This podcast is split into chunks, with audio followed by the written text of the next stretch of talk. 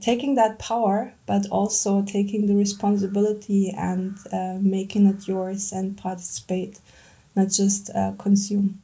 The beauty of the future energy grid is that it will be smart, it will be decentralized, and it will have a multitude of various stakeholders being able to participate in the grid, but most importantly, also being able to contribute to the grid. The huge headache of the future energy grid is that we'll have to make it smart, we'll have to make it decentralized, and we'll have to manage an insane amount of different stakeholders. So it's no surprise that a lot of folks are turning towards blockchain as the technology to solve a lot of these issues because blockchain, of course, is known for being the decentralization tool par excellence. It's known for uh, making it very easy to automate contracts. And of course, it's known for creating trust in a network with countless users that do not necessarily know each other. However, it's been suspiciously quiet around blockchain in recent months, I feel, after years of hype.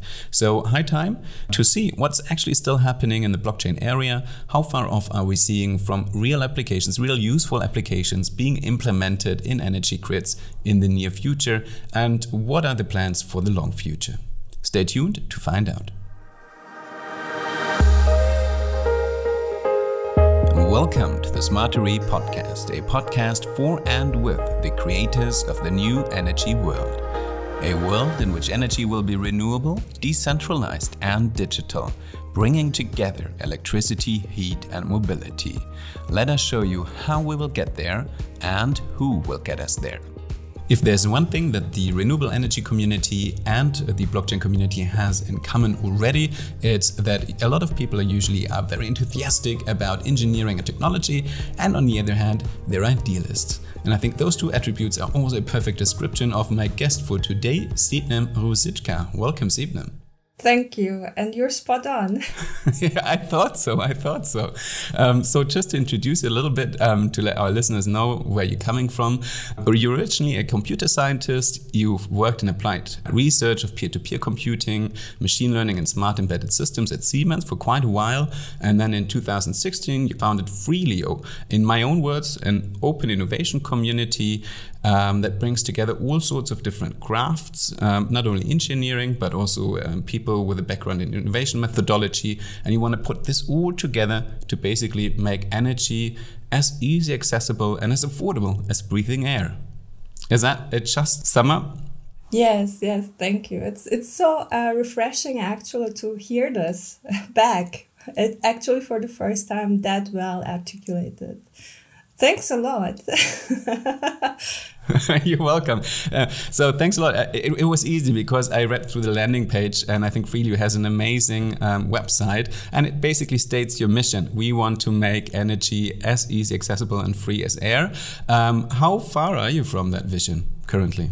Strangely, it seems super super close, closer than ever. But when we look at its implementation or its practicality, it seems daunting. uh, and quite uh, far away. And, and maybe the reason is the one point you, you picked actually very well is, you know, I came from it from a very technical and engineering focus where most of the technical problems seems to be solved. But now we're standing in front of this mindset issue and that's a much bigger mountain than I, I thought. So and that's actually also one of the things that blockchain in energy also faces. The adoption is not so much a technical problem, but uh, much a mindset shift and adoption problem. I think that is a wonderful issue that I would love to um, just put on hold for a second and dive into in a minute. And before we do that, I think this podcast is not long enough to uh, explain the basics of blockchain, but maybe just if you sum it up in one or three sentences, what is blockchain about for those people who hear the word for the first time or haven't really read up on it yet?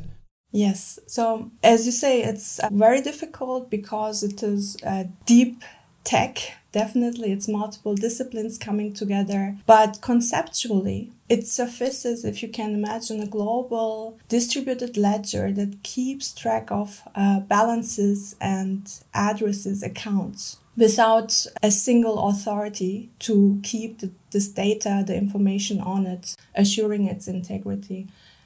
And that is basically the, the foundation of the decentralized uh, revolution we are talking about again. Uh, it makes the value exchange over the internet possible. And that, of course, just if I listen to you, there's a lot of attributes in there that um, perfectly fit a smart grid. So there seems to really be a relevant connection, which also, again, I'll put on pause just for a second longer.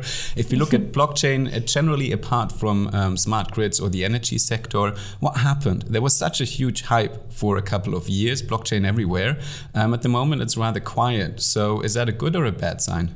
It's always a good sign. It means we're down the down the slope of disillusionment uh, or or hit the bottom maybe, and uh, it's only the curve of productivity ahead, right? So. The, the story really is that we hit the reality of implementing, and that's a great issue. We know where the problems uh, reside, and after this whole hype of blockchain and energy, we have put out the um, blockchain strategy for Germany, right? And it is full of uh, wonderful, sustainable uh, use cases or use cases focused on sustainability and energy. Uh, it's amazing how much um, there is in there. But strategy is one thing, implementation and tactical uh, is the other. And that's where we hit a wall almost. Uh, it's about uh, law and regulation both on the financial regulations and energy regulation, the market design of energy that is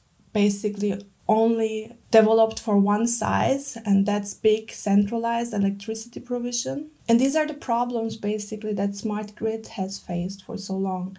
And now, of course, also blockchain applications in energy face. All right. So if I sum up quickly, the huge problems at the moment are is um, trying to develop new tools, new setups in a market that has been mainly focused on utilities, and, now you suddenly have so many more stakeholders, and it's it's a hard thing to make regulations catch up on the technological innovation and uh, pace. Um, you already dived a bit into um, the energy sector, so um, let's also lay out um, the uh, large overview of um, blockchain's relevance for the energy sector. So, where do you think, in which bit of smart grids and in the energy sector as such, does blockchain have something to offer that other technologies don't? So, as mentioned, the um, beyond this whole decentralization, peer to peer technologies that has been developing along since the 2000s alongside smart grid. This blockchain revolution, if you will, is really the revolution of uh, programming rules, programming rules how to exchange uh, anything of value, keeping track of this exchange. And that basically allows us to actually program new market rules on top of the existing game, actually, it's also possible, that enables new forms of um, and more flexible uh, forms of decentralized electricity feed in and consumption and sharing. May I ask you uh, for like if you have three very specific um, examples? One maybe from a European perspective, what kind of um, people would be tied in into such a system. One maybe for e emerging economies and developing countries, because that's something that Freeelio also has a big focus on. And then maybe one that on a global scale, bringing all of us together. So one game changer again on regulatory uh, basis, the European Energy uh, Directive 2, which basically forces or pushes forward uh, the renewable energy communities meaning the energy sharing in local communities that that shall be unobstructed by current rules and regulations. And that is a wonderful scenario where we have basically the local setup of multiple energy uh, sources and energy consumption sources for example solar rooftops in industrial parks, uh, uh, household regions, etc., put together such that they can optimize their local energy consumption fully based on their local renewable energy production, including um, basically also mobile storage, which electric vehicles are, including storage and including combined heat and power. So I'm talking about many different energy sources, electricity sources of different sizes and different capabilities. And then also, uh, basically, after the fact, you know, energy sharing that happens on the power grid instantaneously. But after the uh, fact, actually keeping track of the um, exact uh, exchanged amounts for accounting and billing purposes, but also beforehand in the planning of all of it. Actually, keeping track of the potential of electricity exchange in those local uh, regions. That's what tokenization and blockchain can enable. So that was an example, um, for example, in a European grid. And if we look at um, emerging economies or developing countries, what kind of setups could you imagine there? So that what is really very promising, and that was for the longest time uh, the the hope that we will uh, make uh, real progress there are uh, true smart microgrids created bottom up, really from uh, rural electrification projects where villages uh, set up their own smart microgrids from technology off the shelf but cutting edge uh, smart grid technology, either put in small boxes uh, that can then connect households into a smart grid or in big containers. So if I just imagine, it might be a bit cliche, but if I imagine a remote rural village in Africa, they maybe have a big shipping container with a whole solar setup on top of it. Maybe they have some smaller individual solar um, plants in their farms or houses, and then they all get connected and they sort of like leapfrog a whole yeah, grid setup uh, that we usually would go through in Europe. Exactly. So that it doesn't start to centralize and then tries to decentralize, but these decentralized setups per community that is uh, living together. Why would they then need blockchain in their grid? So that's the that's the point where it's not so much for a community that trusts each other. Uh, for them, uh, well, actually keeping track of the exchange uh, without having to trust is definitely lightens up uh, the entire operation. But most importantly, the one aspect that really stood out was the financing of such projects. That basically we could prove that those projects are installed, active, and are basically providing electricity as advertised. And uh, you can keep track of all this information and data in a privacy preserving manner on a decentralized ledger uh, that was the, the light at the end of the tunnel, if you will, um, that we wanted to capture.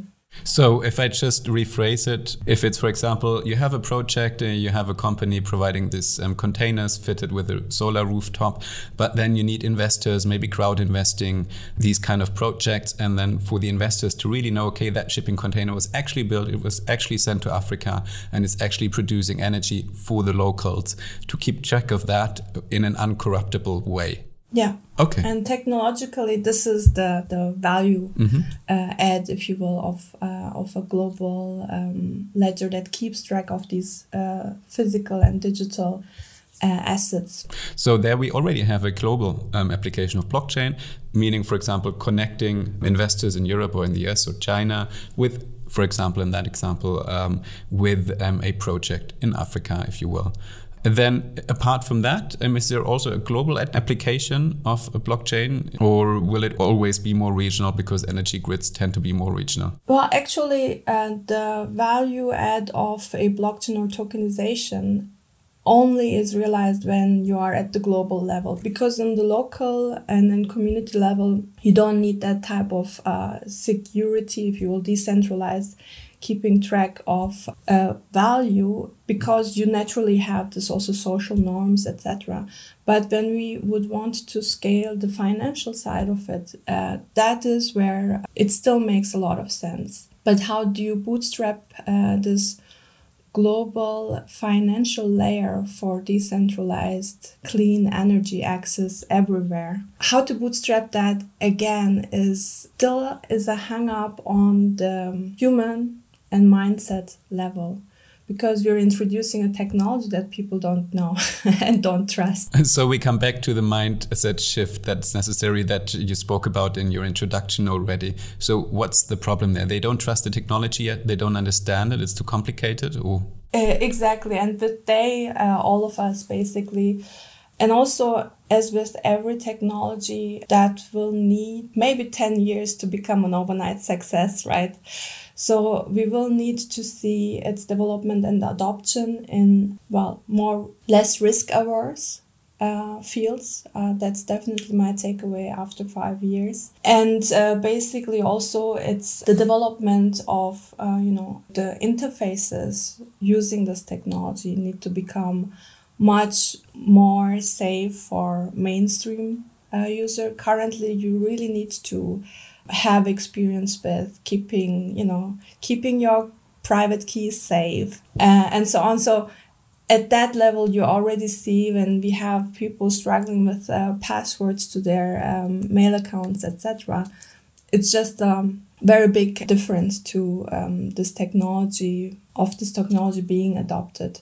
So, just to break that down to an example that um, also the unversed blockchain listener can understand is that if, for example, I partake um, in a blockchain scheme, let's make it very simple. Let's say I buy cryptocurrencies, and then I, for example, my own experience, I get like um, a hash key which uh, consists of a long string of numbers and letters and is far more mm-hmm. complex than the usual mail account password that's one, two, three, four, five, six, seven, eight. hopefully not. hopefully not, exactly. Um, but that makes it very difficult. So um, I think a lot of different layers are in there. If you want to build blockchain into a system, it's probably very hard to actually find the experts who are actually able to do it. Then it's probably, as you said, very difficult to run it and maintain it. Also because on an operational level, the interfaces are probably not very smooth yet. And then if you come to a purely B2C um, level where, for example, I don't know, I plug in my um, Polestar at home and um, feed energy back into the grid. And if I need a specific access key there because it's a blockchain, it becomes very difficult on a B2C level to just operate it very foolproof. Is that correct? Exactly, exactly. And actually, that's also the paradoxical logic of it basically there shall be no B to C. It's a C to C. It's uh, literally everyone who can participate actively in a network uh, able to participate actively in the network. Oh, I get it. What you're saying is that I would not see myself as B2C because I'm actually selling, producing and selling something. So I turn into a B, meaning I turn into a business partner in the scheme. Uh, if you will, yes. And basically every time you need a service provider to help you do something, right? That's where you can uh, very well question the rationale of actually using blockchain or um, tokenization because you have been trusting a centralized party. So, um, Sebnem, what I would like to ask you, apart from all the use cases that we heard about, a big thing, obviously, with blockchain is that there's different modes of running it and the um, the approaches it uses. Some of them are very energy intensive. And it kind of like seems to be not so logical to employ an energy intensive um, blockchain in a grid that is built to save energy and be as efficient as possible. So, why are some blockchains so energy intensive, and what are the ones we need to use in energy grids if you want to be efficient?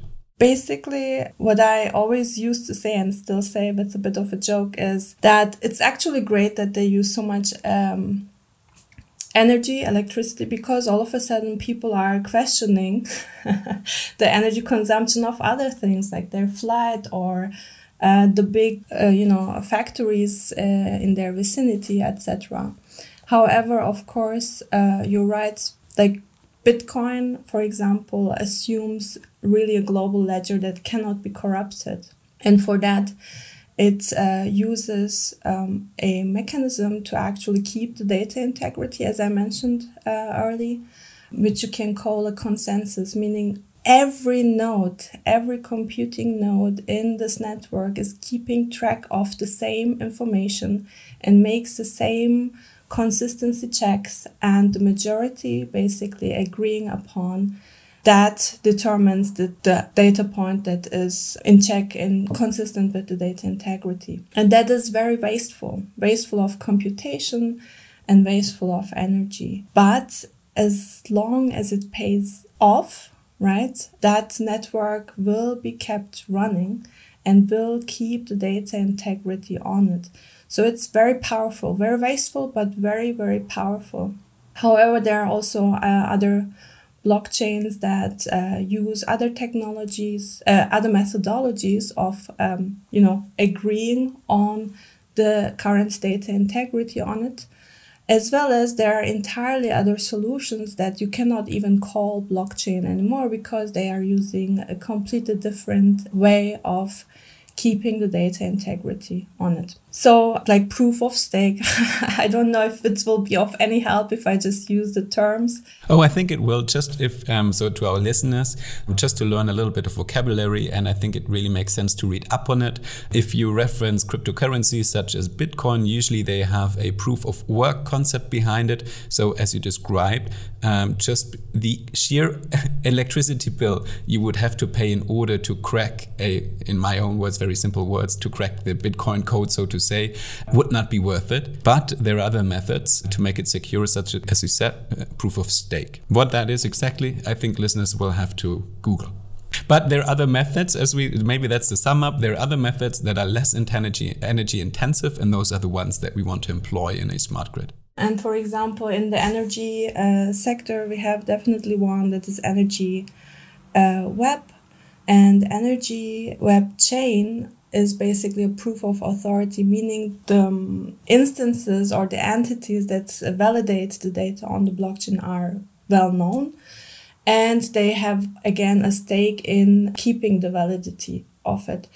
But for example, if you think, uh, you know, what type of parties, entities are actually providing that validation, it's, for example, uh, you know, the big oil companies uh, and so on. So it kind of uh, we live in this strange world where you know we see a lot of contradiction coming out and i believe that's a good thing.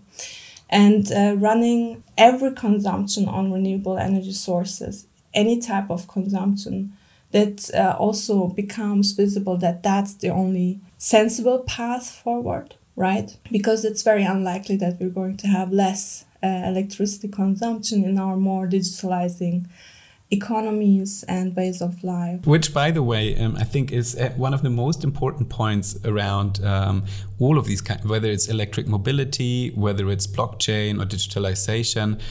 Because a lot of companies just switch to a renewable energy provider and say, okay, now our product is net zero which is just not true because there is not enough renewable energy in this world. Energy demands will rise, so it's not enough to switch to a renewable energy source. Um, you have to be as efficient as possible.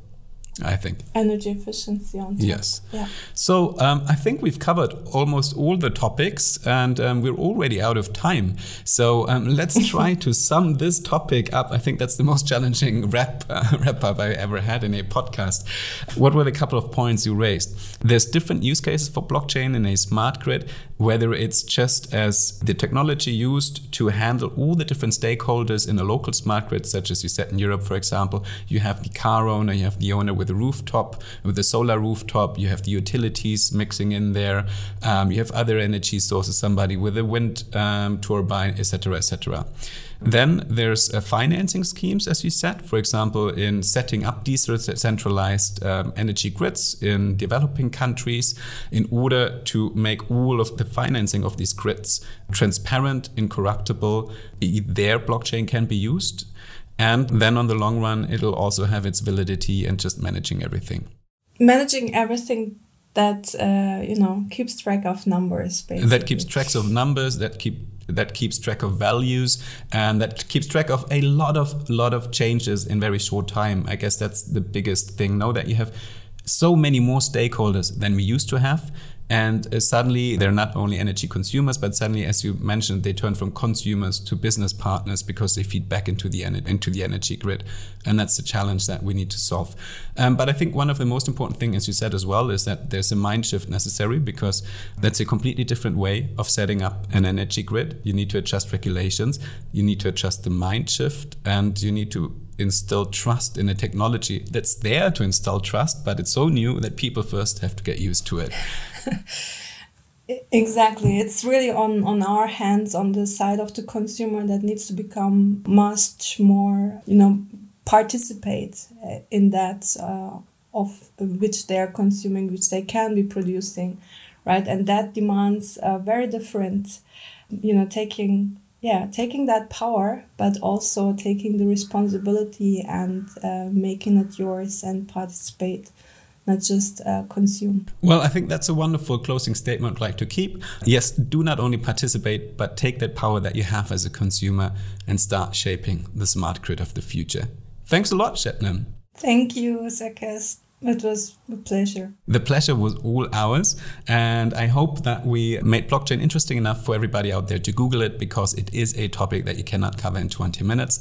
So um, off you go, everybody. Hands on the hands on the keyboard. Start Googling smart contracts, start Googling proof of stake or proof of work, for example, and um, dive in there. Stay tuned for more episodes of the Smarter E podcast. By the way, all our German listeners can find more information on the role of blockchain in the energy market at Forum Neue Energiewelt on September 23, 2021. Info on the conference can be found online at forum-neue-energiewelt.de.